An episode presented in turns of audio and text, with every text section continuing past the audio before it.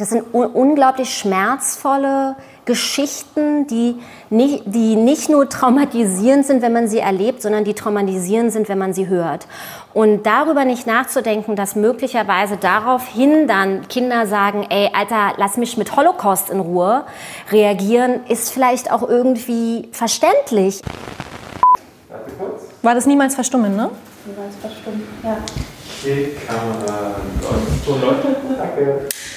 Gut, dann fangen wir jetzt einfach an. Bei mir jetzt sind einmal Mirna Funk. Mirna ist Journalistin und Autorin und Uwe Neumerker. Uwe ist der Direktor der Stiftung Denkmal für die ermordeten Juden Europas.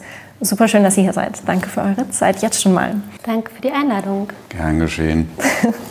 Wir Hast du eingeladen? Ich wurde eingeladen. ähm, wir, wir sprechen über Erinnerungskultur, über den Holocaust. Wir wollen jetzt vor allem auch ein bisschen darüber sprechen, wie wir ähm, denn jüdische Normalität in Erinnerungskultur integrieren können. Und Mirna, ich würde gerne mit einer Frage an dich anfangen. Und zwar hattest du in einem Interview 20, 2016 mal gesagt, und ich zitiere dich, ähm, das Schlimmste an Antisemitismus sind Reaktionen, die das Ganze ins Lächerliche ziehen. Es würde helfen, wenn die Leute aushalten, dass da gerade was Unangenehmes passiert ist. Wie empfindest du das Sprechen über den Holocaust? Wie ich das Sprechen über den Holocaust empfinde, ähm, wenn in unserer Gesellschaft. In unserer Gesellschaft. Hm, wie finde ich das Sprechen über den Holocaust in unserer Gesellschaft? Also ich glaube, das muss man jetzt so ein bisschen aufteilen, weil was ist da jetzt Gesellschaft? Wie empfinde ich das, ähm, wenn, hm, wie meinst du das jetzt mit Gesellschaft? Also an Orten, ich höre dazu oder man redet mit mir über den Holocaust, weil das sind ja ganz andere Begegnungen, weißt du? Und je abhängig von der Begegnung ist dann meine Empfindungslage, glaube ich, so ein bisschen. Und kannst du so ein bisschen allgemein sagen, wie, findest, wie empfindest du im, im politischen Diskurs in Deutschland, wie wir die Erinnerungskultur gestalten und den Holocaust thematisieren aktuell vielleicht? Also ich habe natürlich Schwierigkeiten mit der Erinnerungskultur in Deutschland und ich glaube, dass da vieles schiefgelaufen ist, sonst hätten wir ähm, nicht so ein politisches Klima, wie wir im Moment haben. Ich kann jetzt zum einen von meiner Erfahrung sprechen, seit der Veröffentlichung meines Romans durch Deutschland getingelt zu sein und dort in meine Lesungen, in, in Lesungen zu sitzen. Erzähl mal ein bisschen. Und wie dort dann gesprochen wird. Und mir fallen natürlich Sachen auf, die ähm, immer wieder auftauchen. Das ist zum Beispiel, dass natürlich ganz besonders von nicht-jüdischer Seite das Wort Jude nicht ausgesprochen werden kann. Das hat ganz viele Gründe. Zum einen glauben die, es ist eine, ist eine Beleidigung. Dann erinnert natürlich das Wort Jude, also in Deutschland hat man das Wort Jude vor allem im Zusammenhang mit dem Holocaust und Leichenbergen gehört und selten im Zusammenhang sozusagen mit normalem jüdischen Leben. Deswegen ist das Wort Jude an sich extrem aufgeladen und, und es gibt unglaubliche Schwierigkeiten, das irgendwie ganz normal auszusprechen. Und wenn das passiert, dann führt das natürlich auch zu, einem, zu einer komischen Begegnung zwischen, also zwischen Juden und Nichtjuden, wenn Juden sich ganz normal als Juden bezeichnen können, ohne dass da irgendwie komische Bilder im Kopf stattfinden. Wie machst du das, deine eigene Bezeichnung? Ich bin, bin Jüdin, also ich bin Deutsche und Jüdin, ich bin ja auch Deutsche, sehr gerne auch. Und besonders in Israel fällt das dann auf, dass ich Deutsch bin. Aber ähm, genau, und wenn es jetzt sozusagen um den Holocaust als solchen geht, ist natürlich, würde ich jetzt sagen, mein größtes Problem daran, dass die ähm, Deutungshoheit sozusagen über das Erzählen sehr stark sozusagen auf der nicht-jüdischen Seite liegt und ganz oft auch gesagt wird, naja, warum sollten jetzt sozusagen Juden sich mit der Erinnerung an den Holocaust beschäftigen oder warum sollten Juden Teil dieser Aufarbeitung sein? Das ist doch unsere Aufgabe, ja? Und dabei wird aber vergessen, dass wenn man das als seiner, als die nicht-jüdische deutsche Aufgabe betrachtet, man ja aber trotzdem Juden irgendwie dazu braucht, also wird, werden sie eben objektiviert und funktionalisiert und aus dem dem Sprechen und Erinnern irgendwie rausgehalten, sodass eine eigene, deren eigene Geschichte, die nicht jüdisch-deutsche Geschichte so erzählt werden kann, wie sie eben gerne erzählt werden will. Das heißt, wie wäre es besser? Naja, ich halte es natürlich für unglaublich wichtig und das ist etwas, was auch innerhalb der dritten Generation von Juden natürlich immer mehr auch auftaucht. Dieser Wunsch, das Aufbegehren und auch die Forderung, in den Diskurs sozusagen mit reingeholt zu werden. Also ob das jetzt Antisemitismus, Gremien ohne Juden sind oder so. Ne? Und ähm, das ist nicht unproblematisch für viele, vor allem eben junge Juden in Deutschland, über dieses Sprechen über uns, ohne uns eigentlich zu integrieren und sich zu fragen, wie empfinden wir das eigentlich? Uwe, du bist nicht nur Direktor ähm, der Stiftung, du bist auch Historiker. Historiker. Wie, ähm, du, du, kennst wahrscheinlich die Kritik ähm, von Männern, die ist dir schon oft begegnet. Wie, wie reagierst du darauf? Äh, ich teile sie. Äh, also eine Antisemitismuskommission ohne jüdische Beteiligung ist in meinen Augen auch unsinnig. Äh, allerdings ist Antisemitismus ein Problem der Mehrheitsgesellschaft und nicht der Juden in diesem Land, so genau wie Antiziganismus kein Problem der Sinti und Roma ist, sondern die Stereotypen, die jahrhundertealten Stereotypen in der Mehrheitsgesellschaft bedient. Nun muss man natürlich auch differenziert äh, die Dinge sehen. Ähm, du hast die Erinnerungskultur nicht in Frage gestellt, aber doch, sagen wir mal, kritisiert. Da ist sicherlich auch vieles dran. Ich glaube nicht, dass die Erinnerungskultur schuld an den derzeitigen politischen Entwicklungen ist. Das habe ich so ein bisschen rausgehört. Äh, das sind eher parallele Dinge. Und auch dieses Denkmal hier für die ermordeten Juden Europas ist ja eine Initiative von Nichtjuden gewesen. Also Lea Roos, Eberhard Jeckel und wie sie alle hießen. Lea hatten wir auch im Gespräch, genau, hatten wir auch drüber geredet, ja. Und ganz bewusst äh, zu sagen, äh, es gab in Deutschland keinen Ort, der an die europäische Dimension dieses Holocaust, dieser Judenvernichtung erinnert. Und deshalb haben sie sich dafür stark gemacht. Und die jüdische Seite hat dann auch sehr schnell gesagt, wir brauchen dieses Denkmal nicht. Äh, das ist eure Sache. Wir haben die historischen Orte des Gedenkens. Wir trauern dort um unsere Angehörigen, um unsere Ermordeten. Auch Paul Spiegel hat noch bei der Eröffnung vor 15 Jahren herbe Kritik geäußert. Das ist die eine Seite. Die andere Seite ist, wir haben hier natürlich auch viele jüdische Überlebende zu Besuch. Und äh, nicht wenige sagen, jetzt haben wir endlich einen Ort, an dem wir trauern können, weil wir gar nicht wissen, wo unsere Leute ermordet und verscharrt worden sind. Es ist eine zwiespältige Geschichte. Ähm, ich persönlich verwehre mich auch immer und schon immer gegen die Unterscheidung Jude und Deutsch. Das ist Unsinn, das ist eine Nazi-Erfindung. Äh, wir müssen nur auf den jüdischen Friedhof in Weißensee gehen und dort äh, die Grabanlage für die gefallenen jüdischen Soldaten im Ersten Weltkrieg sehen. Das waren deutsche Patrioten jüdischen oder mosaischen Glaubens. Und dass diese Unterscheidung in unseren Köpfen ist, ist meiner Meinung nach auch noch immer eine Folge der nationalsozialistischen Ideologie. Das können wir nur bekämpfen. Werner, möchtest du darauf reagieren? Ja, also ich glaube, ich will nur kurz sagen, ich ähm, halte nicht die aktuellen politischen, die aktuelle politische Situation oder das aktuelle politische Klima für ein Ergebnis falscher Erinnerungspolitik oder sowas, ja, sondern ich halte es für ein ähm, vielleicht Beweis auch dafür, dass ähm, diese Erinnerungsolympiade, an, dem, an der die Deutschen teilgenommen haben und glauben sozusagen da irgendwie so eine Goldmedaille mit nach Hause genommen zu haben, vielleicht ja doch nicht so funktioniert hat, wie sie sich das gerne selbst einreden, ja.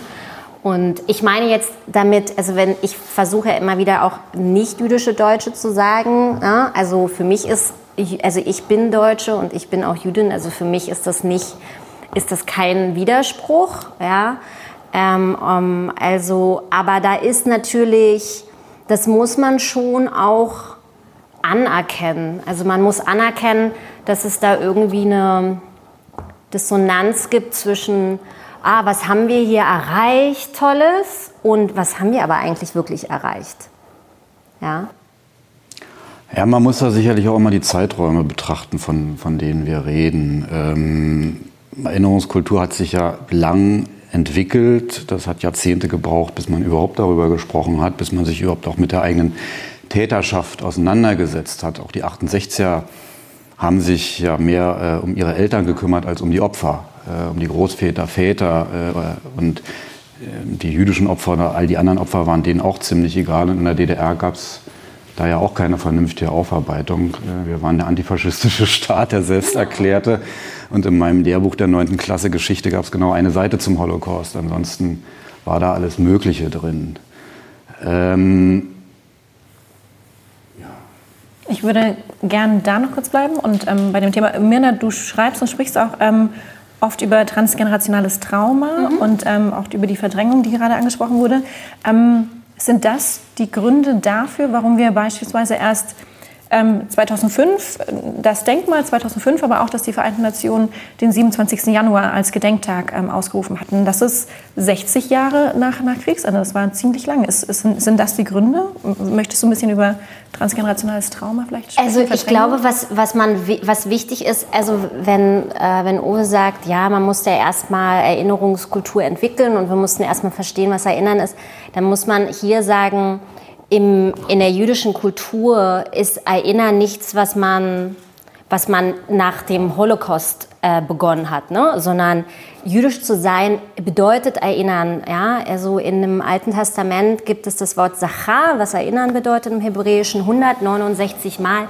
Jeder einzelne jüdische Feiertag erinnert an den Versuch der Auslöschung der Juden und äh, das daraus resultierende aber Überleben. Also der Holocaust ist ja für die Juden jetzt ein krasses Ereignis, aber er reiht sich ein in eine Reihe von ständigen Bruchstellen, die letztlich, wenn man so will, seit, dem, seit der Zerstörung des Tempels irgendwie stattgefunden haben. Also, und Erinnern ist ja, also für die Juden ist es irgendwie total normal und auch an den Holocaust zu erinnern, ist total normal, aber man erinnert eben an Pessach äh, auch an den Auszug aus Ägypten und ähm, an Purim, äh, an einen Versuch sozusagen ermordet zu werden von den Persern. Und deswegen, es gibt in Israel den Yom HaShoah, das ist, der fand gerade statt. Ähm, das ist ein Erinnerungstag. Es gibt Yad Vashem. Juden haben sich sozusagen schon vor vielen Jahrzehnten mit diesem Thema auseinandergesetzt und dafür Feiertage entwickelt und eine, und eine Gedenkstätte, eine Erinnerungsstätte, eine Begegnungsstätte. Ähm, genau. Und daher ist es, glaube ich, muss man das schon auch trennen. Also wie ob du das willst oder nicht, aber man muss sozusagen das, die Vorstellung von Erinnern oder die Bedeutung von Erinnern innerhalb der jüdischen Kultur schon auch separat betrachten. Äh, das habe ich ja gar nicht in Frage gestellt. Ähm, was ich meinte ist, äh, es ist ja nicht so, dass es in der nicht-jüdischen deutschen Erinnerungskultur, Gott, was für ein schwieriges Wort, dass es die nicht gegeben habe nach dem Krieg.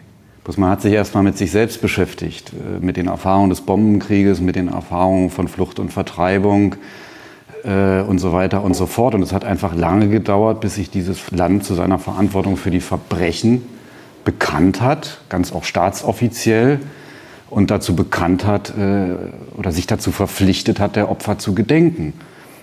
Und das ist letztlich erst äh, im wiedervereinigten Deutschland passiert, die deutsche Teilung und die Blockkonfrontation haben ihr Übriges getan und auch das Fehlen einfach äh, der Juden in, in der Gesellschaft. Es waren einfach sehr, sehr wenige übrig geblieben. Und wäre die deutsche Wiedervereinigung und die Einwanderung aus der Sowjetunion nicht gewesen, wissen wir nicht, wie die jüdischen Gemeinden heute aussahen. Und das gilt ja für die anderen Opfergruppen genauso. Man hat ihnen ja nicht zugehört, man hat ihnen nicht zuhören wollen. Auf der anderen Seite haben sie auch geschwiegen, weil sie mit ihren Erfahrungen äh, allein gelassen worden sind und, sie, und sich niemand dafür interessiert hat. Das gilt ja auch innerhalb der jüdischen Gemeinschaft. Viele Überlebende haben angefangen mit 70, 75, 80 Jahren und vor allem mit der Enkelgeneration zu reden. Und das sind eben die Prozesse, die eine Weile gewährt haben. Und äh, es ist, bis, hat bis zum Jahr 1999 gedauert, bis dann dieses Denkmal nach langen Diskussionen über das Ob und Wie und wem widmen wir es beschlossen worden ist. Und äh, es hat bis 99 gedauert, bis die Bundesrepublik Deutschland, in dem Falle das deutsche Parlament, äh, sich dazu verpflichtet haben, aller Opfer würdig zu gedenken. Und der Prozess ist ja immer noch im Werden. Wir haben ja äh, an Opfergruppen, die eben auch immer noch nicht anerkannt sind. Äh, und äh, ich bin erstaunt, dass 75 Jahre danach doch plötzlich, trotz Corona, äh, da eine hitzige Debatte um den ver vernünftigen Umgang mit diesen Verbrechen, äh, dem, die, dem Umgang der Würdigung äh, dieser Opfer vonstatten geht. Und möchte Was, ja, kann ich, was, ich will dich gar nicht. Nee, aber mal. ich frage mich, inwieweit sozusagen diese Auseinandersetzung mit den äh, re- realen Opfergruppen des Holocaust wirklich in der Mehrheitsgesellschaft stattgefunden hat. Wenn man sich jetzt Studien anguckt, ja, dann sagen 68 Prozent, sie hatten keine Täter in ihrer Familie. 35 Prozent sagen, ihre Familienmitglieder waren selbst Opfer. Und 30 Prozent glauben, sind fest davon überzeugt, dass sie aus Helferfamilien kommen, ja, also sozusagen, dass ihre Familienmitglieder ja eigentlich anderen Juden geholfen haben. Und das taucht, also das passiert einem ja sozusagen als äh, Jude oder Jüdin ständig, auch gerne, das habe ich also gerade wieder bei einer Lesung gehofft, man in der Schule, man taucht in der Schule auf, ich muss, ähm, muss irgendwie zu der Direktorin gehen und sie sagt Hallo und das Erste, was sie mir erzählt, ist, wie ihre Oma eine Jüdin versteckt hat. Ja, also das ist wirklich der Klassiker. Und man weiß ja mittlerweile, dass es ja maximal 0,3 Prozent, also ungefähr 200.000 äh, 200.000 Menschen waren, die wirklich aktiv Juden oder anderen Opfergruppen geholfen haben. Aber man 30 Prozent glauben, in ihrer Familie wäre also ein Helfer gewesen. Und das sind natürlich selbst kreierte Narrative, die nichts anderes als, als hier Schuldabwehr eigentlich verdeutlichen. Und deswegen frage ich mich, okay, dann hat man das und dann macht man das und so. Aber wie ist denn, wie geht das denn in die Tiefe der deutschen Gesellschaft?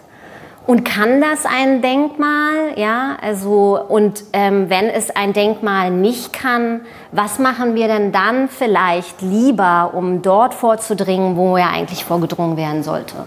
Und was machen wir lieber? Ja, ich habe da natürlich so Thesen. Nein. Nein, ich meine, ich schreibe da ja viel drüber und sage da ganz viel, was ich glaube, was gemacht werden muss. Also zum einen tun das ja Gedenkstätten. Also der Oliver von Wrochen zum Beispiel macht das in Neugamme. Da geht es ganz stark um die Aufarbeitung der Tätergeneration, also auch wirklich hineinzuforschen in die Familie. Und ich sage das auch schon seit Jahren, dass ich glaube, dass es extrem wichtig wäre, auch jetzt mit Kindern ähm, in die eigene Familienhistorie zu gehen und dieses historische Ereignis nicht abgeschlossen von sich selbst zu begreifen. Also Geschichte, ich hab, bin ja auch Historikerin. ich habe auch Geschichte Welch ein Schimpfwort.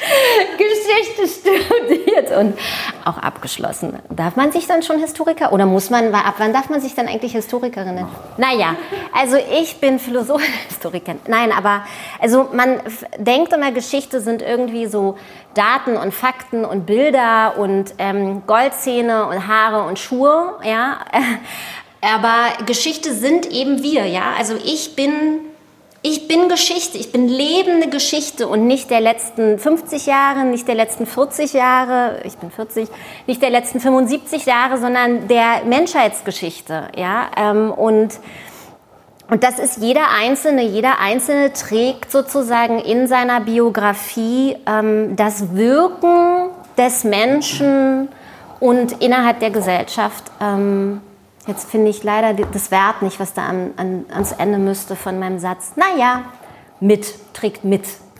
Und ich glaube, ähm, das wäre halt so total, total wichtig, diesen Kindern ihre eigene Geschichtlichkeit beizubringen. Dass sie nicht glauben, und das in Bezug auf die Eigenverantwortung im Jetzt, dass sie nicht glauben, alles, was passiert um sie herum, würde getrennt von ihnen stattfinden. Da ist die Gesellschaft, da ist die politische Klasse oder da ist die Wirtschaft oder so, ja, sondern sie sind Teil dessen.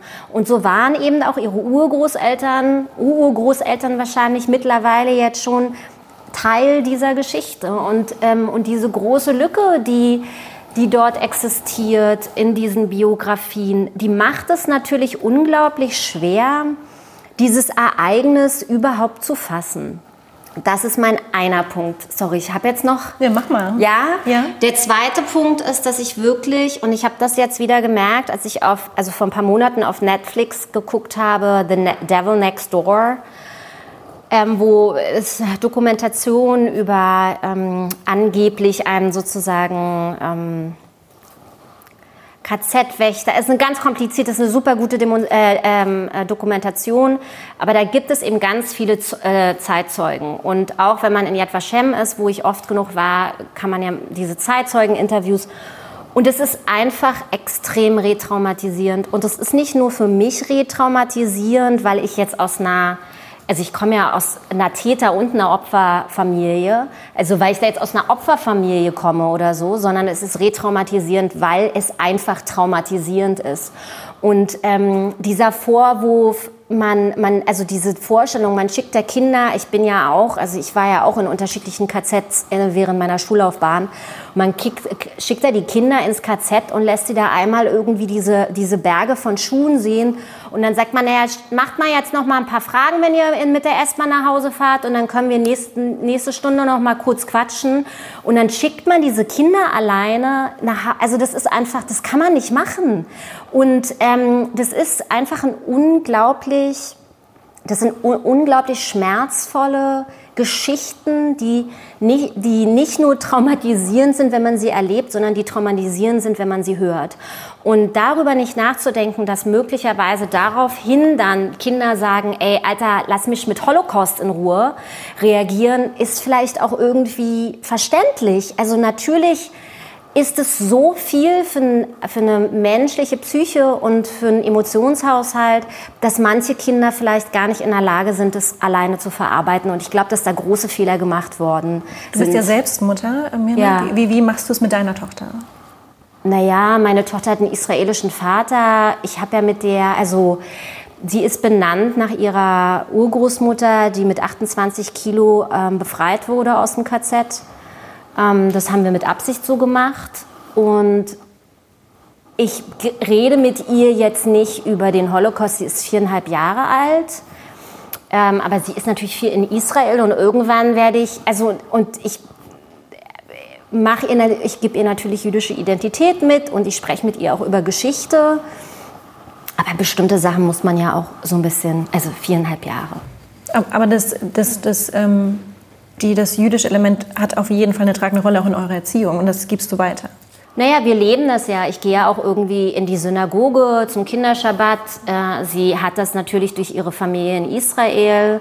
Das ist ganz eindeutig, ja. Also sie, ich sag auch, wir sind Juden, sie ist Jüdin ähm, und das ist sozusagen, ja, genau. Also ich glaube, das waren auch meine zwei Punkte. Vielleicht fällt mir noch einer ein, was man noch besser machen könnte. Fällt fehlen, dir noch was fehlen jetzt noch 97 weitere ja. ich wollte auch sagen, nee, du hast ja, du hast, hast ja, du hast ja mit allem, allem recht. Also ich kann dir leider nicht widersprechen.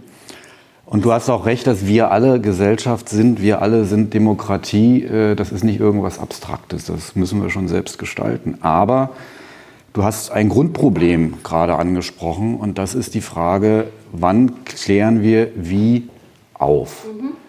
Äh, ich würde sagen, die Mehrheit in diesem Land hat eine Meinung über Juden oder über Roma oder über Schwule, ohne je einen getroffen zu haben. Mhm. Und die Klischees, die da weiter verbreitet werden, sind Jahrhunderte alt, äh, mhm. muss ich dir nicht sagen. Und eines der Hauptprobleme, wie ich es auch sehe, ist genau so. Man denkt, man jagt die jungen Menschen einmal durch irgendeine KZ-Gedenkstätte oder durch diesen Ort der Information äh, dann wissen sie alles, sind geheilt von Antisemitismus und anderem Rassismus und dann ist alles gut und wir gehen zur Tagesordnung über. Genau das ist das Problem dieser Gesellschaft und das ärgert mich auch gerade 75 Jahre danach und gerade angesichts dessen, was wir auch als Erinnerung, Erinnerungskultur haben. Eigentlich müsste es im Kindergarten beginnen den jungen Menschen, den Kleinkindern zu erklären, erstens sind alle Menschen gleich. Es gibt Juden, es gibt Christen, es gibt wie mich Atheisten, es gibt Moslems, es gibt Hindu, hast du nicht gesehen. Und sozusagen eine Werteentwicklung und auch eine Religionsaufklärung, auch für Leute ohne Religion. Die sollten schon wissen, was, was andere glauben, andere nicht glauben und wie viele Gemeinsamkeiten es eigentlich gibt. Viel mehr Gemeinsamkeiten als Unterschiede. Da müsste es beginnen. Und dann müsste es systematisch in den Schulen, fortgesetzt werden und nicht auf das 20. Jahrhundert, auf die 9. Klasse irgendwie äh, verengt werden, wo dann am Ende überhaupt nicht viel Zeit bleibt, auch das, dieses schwierige und entscheidende 20. Jahrhundert überhaupt zu beleuchten. So, das wäre die Aufgabe der Schulen. Und wenn Schulklassen hierher kommen, legen wir Wert darauf und verlangen es geradezu, dass das vor- und nachbereitet wird. weil es sonst verpufft oder auch die Schüler einfach überfordert. Gerade ja, natürlich, Materialien haben wir. Das Problem ist einfach das wunderbare Schulsystem in diesem Land und auch der Föderalismus und, und so weiter und so fort. Hier in Berlin sind wir mit einer ganz besonderen Situation äh, von nicht funktionierendem Schulsystem äh, konfrontiert. Und es setzt sich ja dann fort. Wir haben noch genau 75 Jahre danach zwei Lehrstühle in diesem Land, die sich mit dem Thema beschäftigen. Lass es drei sein.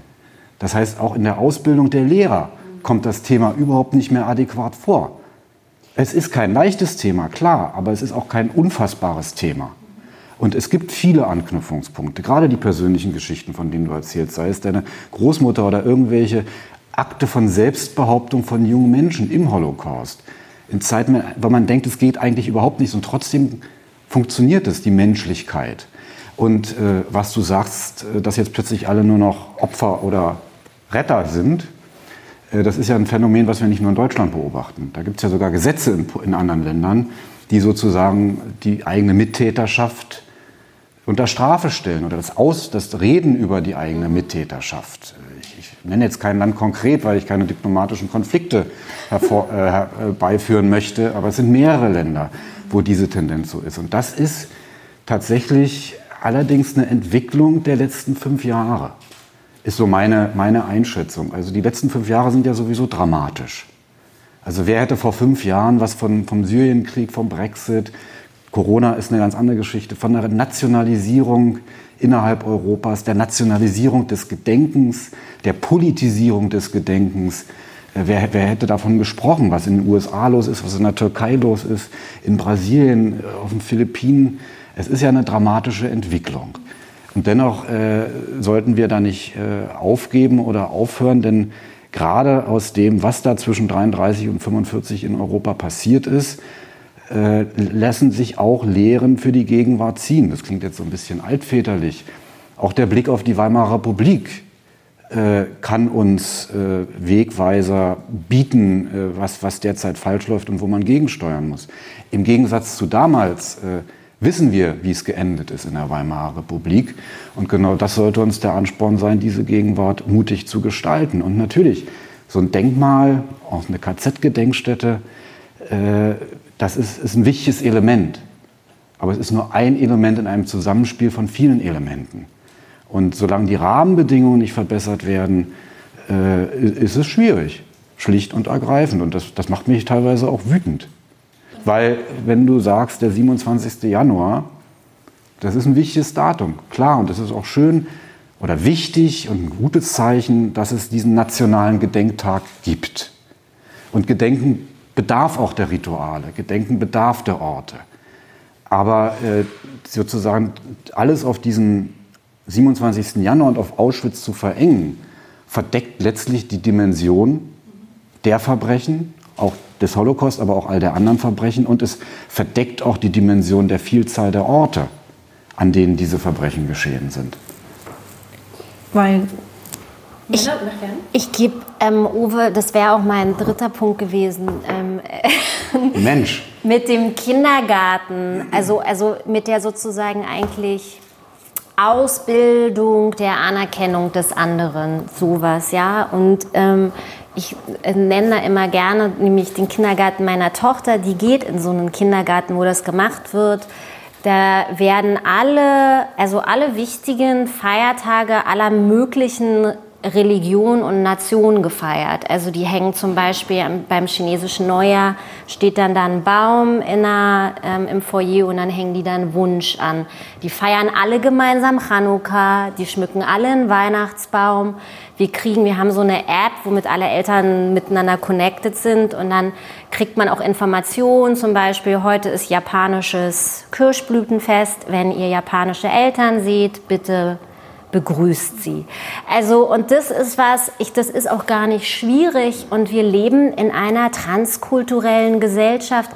Was ist denn immer dieser Quatsch mit dieser christlichen Blablabla bla, bla irgendwie, ja? Also, warum kann man denn in der Schule und im Kindergarten nicht schon unterschiedliche Kulturen kennen? Die Kinder sind ja da. Die muss man ja nicht holen von irgendwo oder so, ja, sondern die sind, da sind Kinder, die kommen, die haben eine Mutter aus Spanien und dann sind es muslimische, christliche, aber es ist alles Mögliche. Und, und ich weiß gar nicht, wo dieses Problem ist, das zu integrieren. Und das ist irgendwie total, es ist wirklich extrem schade und wäre ein relativ einfacher Schritt, alle Kinder, allen Kindern die Anerkennung des anderen beizubringen und dass es Andersartigkeit gibt und dass die nicht wehtut, dass die keine Angst machen muss, ähm, sondern dass die im Gegenteil unglaublich viel so Benefits bringt, also dass das irgendwie ähm, den eigenen Kopf erweitert und das eigene Denken und das eigene Spektrum. Das, das Denkmal hier und die Stiftung, es geht ja vor allem um Geschicht, Geschichtsaufarbeitung auch. Was, wie kann die Stiftung dazu beitragen, ähm, jüdisches Leben ähm, in Normalität mehr zu integrieren, statt sozusagen nur Geschichtsaufarbeitung wie hier in diesem konkreten Ort? Naja, es ist, ist erstmal nicht die Aufgabe der Stiftung oder dieses Denkmals äh, für die Normalität jüdischen Lebens in diesem Land äh, zu sorgen. Ich finde es auch fatal, dass es keine Normalität gibt und dass, wie du ja schon sagst, das wird alles über einen Kamm geschert. Äh, so der Jude. Äh, wie vielfältig jüdisches Leben in Deutschland oder auch weltweit ist, wird nicht wahrgenommen und man reduziert das eben auf diese. Entweder hast du die Leichenberge oder du hast die Schläfenlocken. So, das, ist, das ist das Bild des Juden, wenn, wenn es überhaupt ein Bild gibt. Und woher diese Bilder kommen, das muss man auch noch mal nachfragen.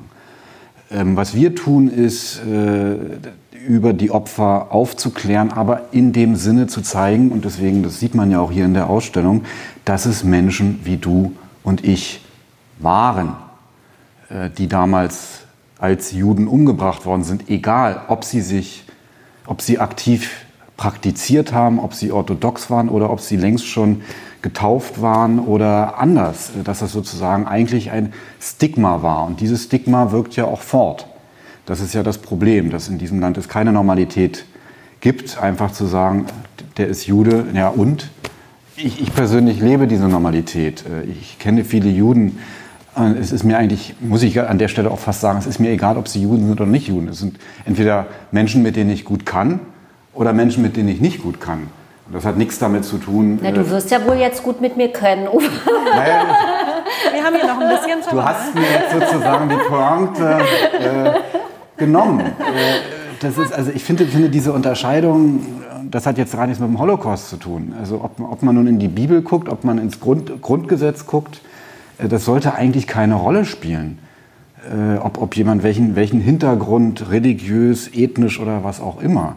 Bloß diese Normalität haben wir auch dann, äh, 75 Jahre nach Kriegsende nicht, äh, weltweit nicht. Das ist ja auch kein deutsches Phänomen. Äh, wir sind zwar Weltmeister im Verbrechen und wahrscheinlich auch Weltmeister im Gedenken, aber wenn ich mir äh, die Welt anschaue, sind das allgemein menschliche Probleme.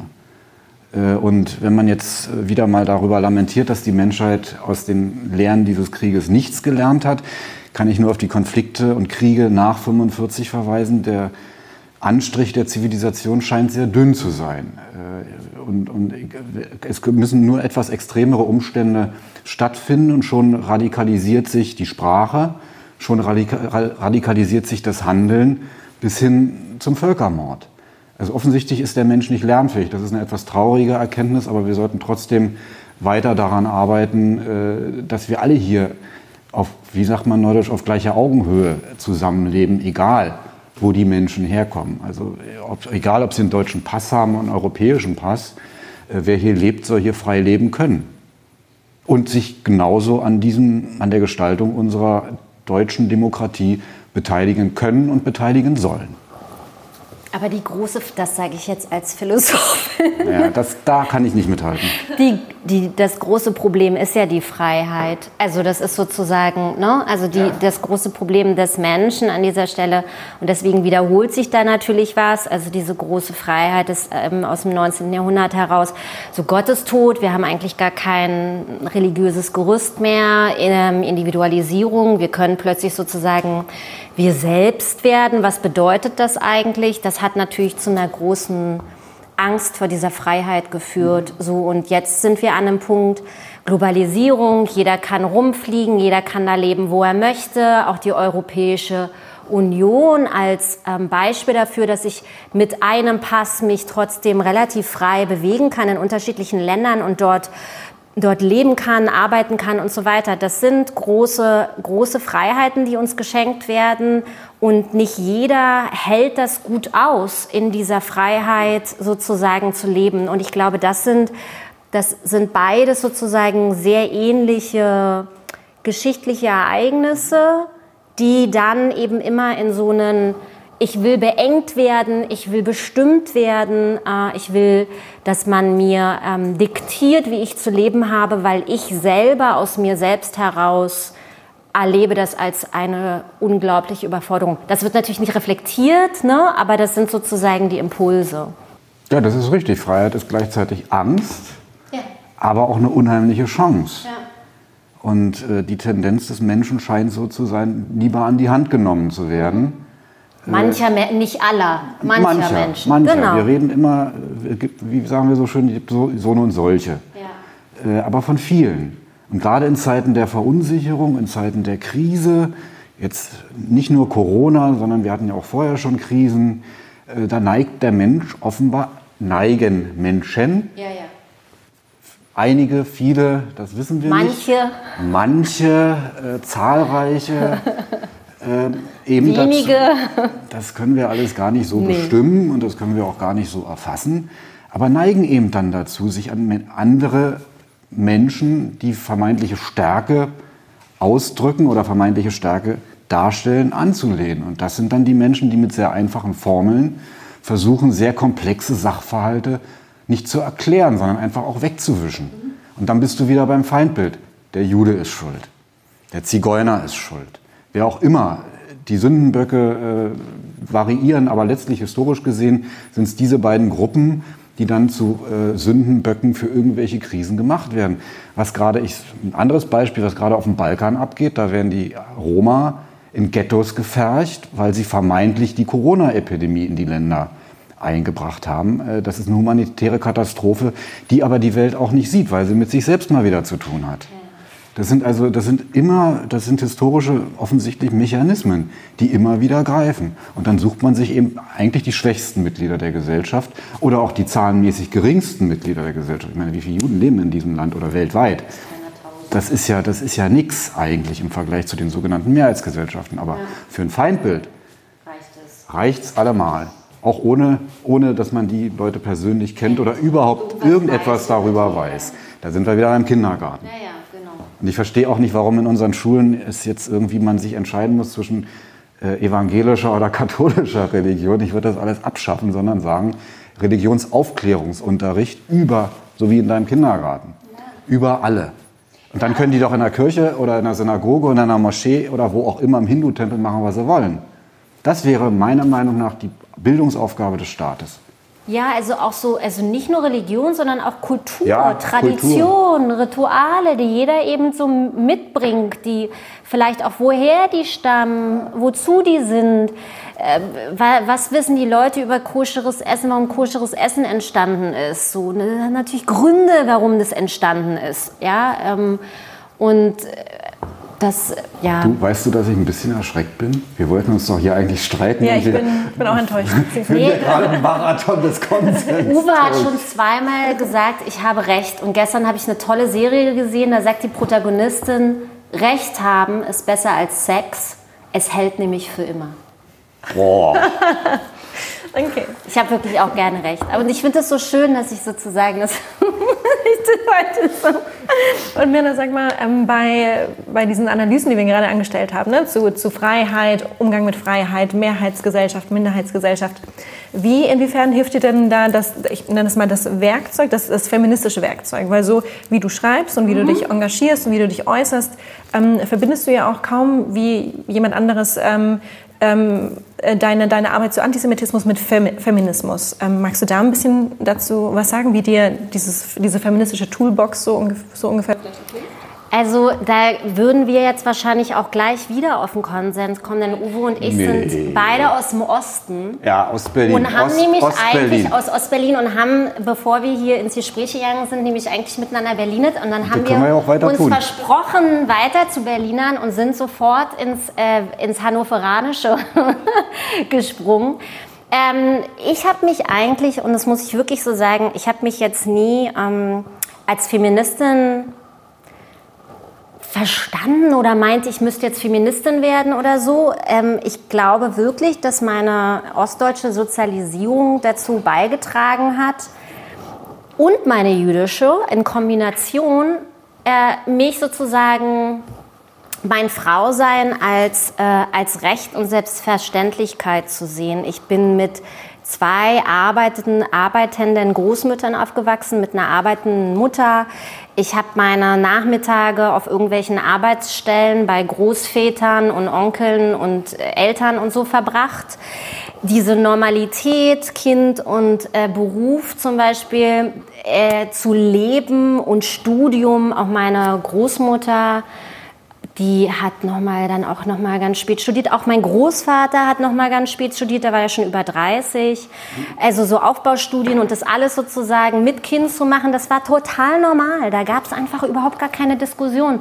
Und mit diesem Selbstverständnis bin ich aufgewachsen und mit diesem Selbstverständnis bin ich auch sozusagen meiner Welt begegnet und habe natürlich dann schon, ich habe zwischendurch mal in München gelebt, da habe ich übrigens Hochdeutsch sprechen gelernt in München, weil das mit dem Berlinerisch 2004 war das ganz weird kam noch, also 15 Jahre nach dem Mauerfall, das konnte gar keiner richtig gut aushalten da in meiner Münchner Firma. Auf jeden Fall, da ist mir natürlich schon aufgefallen, dass diese komischen Fragen nach, oh, kann ich denn mein Kind in den Kindergarten und so, das war für mich alles überhaupt nicht. Also das ist nichts, worüber ich, das ist für mich alles selbstverständlich. Ich mache jetzt mal, ich bin 39 Jahre alt, ich arbeite Vollzeit, ich habe ein Kind, ich bin alleinerziehend, ich mache meinen Master jetzt seit, einem, seit, seit letztem Herbst. Das mache ich alles so, weil das für mich Normalität ist. Und ähm, und wenn es jetzt um noch das Jüdische dazu geht, ich habe da einen sehr feministischen, einfach ich halte das Judentum für eine, also für eine sehr feministische Religion. Also das ist zum Beispiel, dass man als Frau das sozusagen, man hat das Recht auf Sex, der Mann aber zum Beispiel nicht. Oh Gott, das ist so viel Sex, ne? Das Sorry. In diesen schwierigen Zeiten nicht das Schlechteste. Am Holocaust, manchmal hat die Funk nur über Sex gesprochen. Nein, aber es gibt sozusagen ein Recht der Frau auf Sex. Das hat der Mann aber nicht.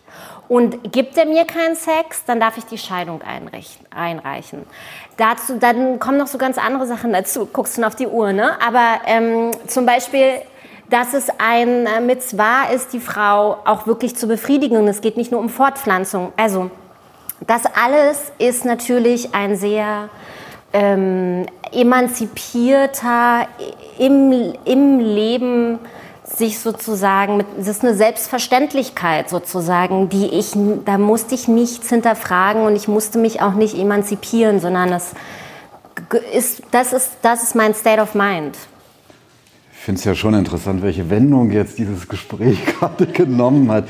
Nee, aber um nochmal darauf zurückzukommen, also diese, diese Selbstverständlichkeit, mit der wir groß geworden sind, äh, bei allen vielen Nachteilen einer SED-Diktatur, äh, und auch, das, das stimmt ja auch nicht hundertprozentig. Nein, stimmt ja auch nicht, Bild. muss man ja, genau, aber, aber- So, so prinzipiell äh, finde ich das auch. Und ähm, jetzt mal nochmal zum Thema Mehrheit und Minderheit. Was ist das eigentlich?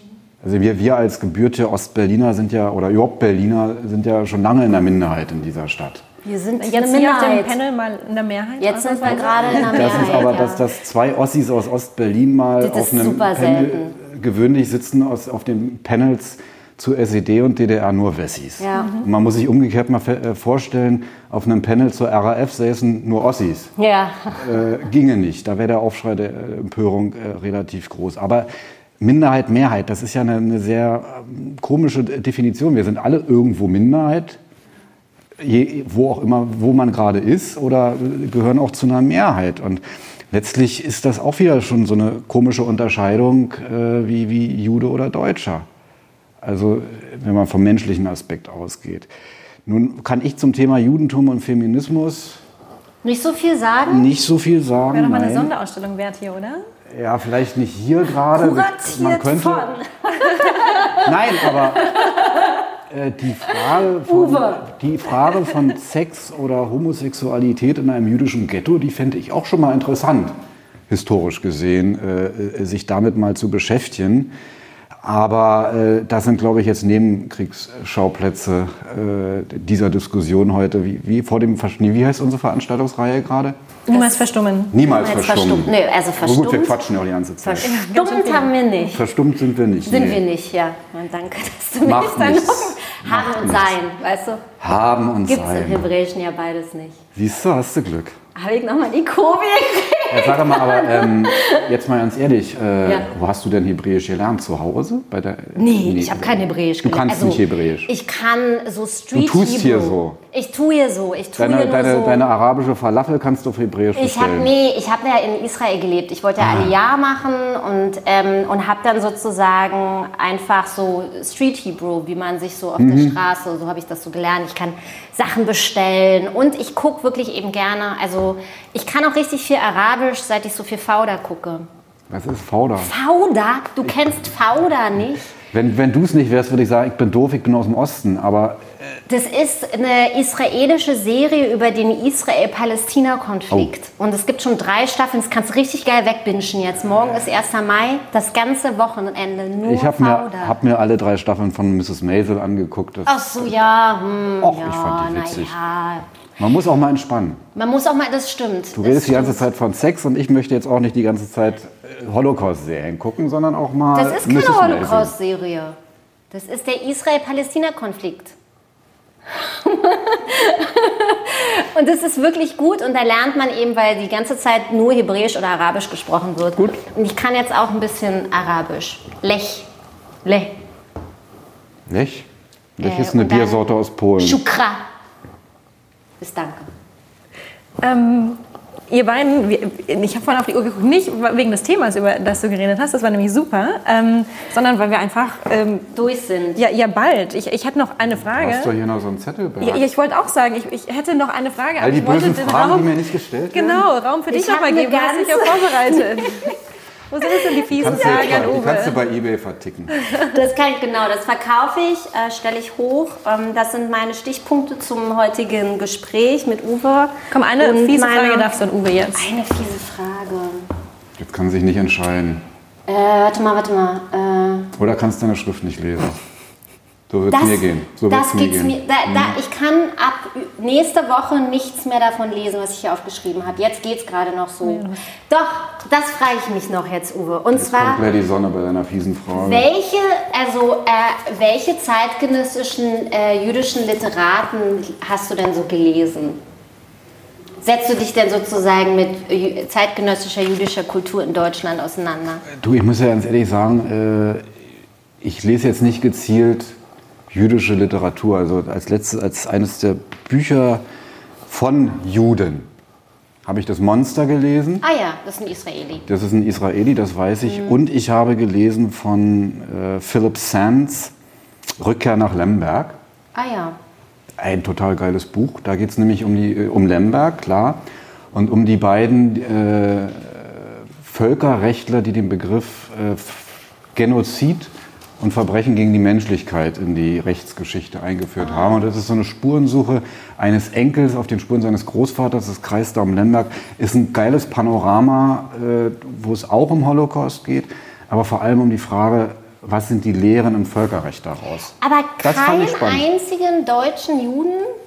Oder Maxim Juden? Biller habe ich Villa, gelesen. okay, aber ist alles das zweite Generation. Nix dritte Generation, Olga, Welche Olga? Olga Grasnova, Kat Kaufmann, Max Scholleck. Na, die Petrovskaya habe ich gelesen. Ah, die Petrovskaya, okay. Die Olga habe ich auch gelesen. ah ja, na gut. Ja, aber ich, ich lese das nicht unter dem Aspekt, ob das junge jüdische Literatur ist, sondern äh, ist es Ja, das kann man ja schon auch tun. Ist ja, wäre jetzt nicht schlimm, wenn man es, also, guck mal, was, das machst du doch hier, das leitest du doch, das Ding. Da muss man doch, da kann man sich doch mal mit so, mit, mit, mit den lebenden Juden eben auch noch mal ein bisschen beschäftigen. Hast du meinen Roman nicht gelesen? Nein. Mhm. Habe ich mitgebracht. Ich wollte gerade sagen, hast du nicht eine Kopie Mach dabei? ich dir gleich. Nein, ich muss sagen, ich lese, ich lese gar nicht so viel Prosa, ich lese viele Sachbücher. Ach so, eher, ja, aber geht mir auch so. ist einfach, Nee, geht mir wirklich so. Ich lese wirklich auch nicht so viel Prosa, sondern mehr Sachbücher. Siehst du? Philosophisch. Also gib hier nicht so an. Na gut, dann äh, würde ich sagen, machen wir jetzt noch die heilige Buchübergabe gleich. Aber ähm, Na, und nicht auf Band. nein, nee, ich wollte dir sagen, davor schließen wir das hier ab. Ja. Ähm, das, war, das war ganz großartig. Ähm, ich danke euch beiden sehr, liebe Myrna, liebe, lieber Uwe. Ähm, Eigentlich das haben war- wir wenig über das Thema geredet, aber eigentlich war doch alles Was? Wir Thema, haben oder? schon- So, wir haben noch über das Worüber Thema. hast du Was denn war denn Uwe? Thema? Worüber Ja. hättest du denn gerne gesprochen? ja,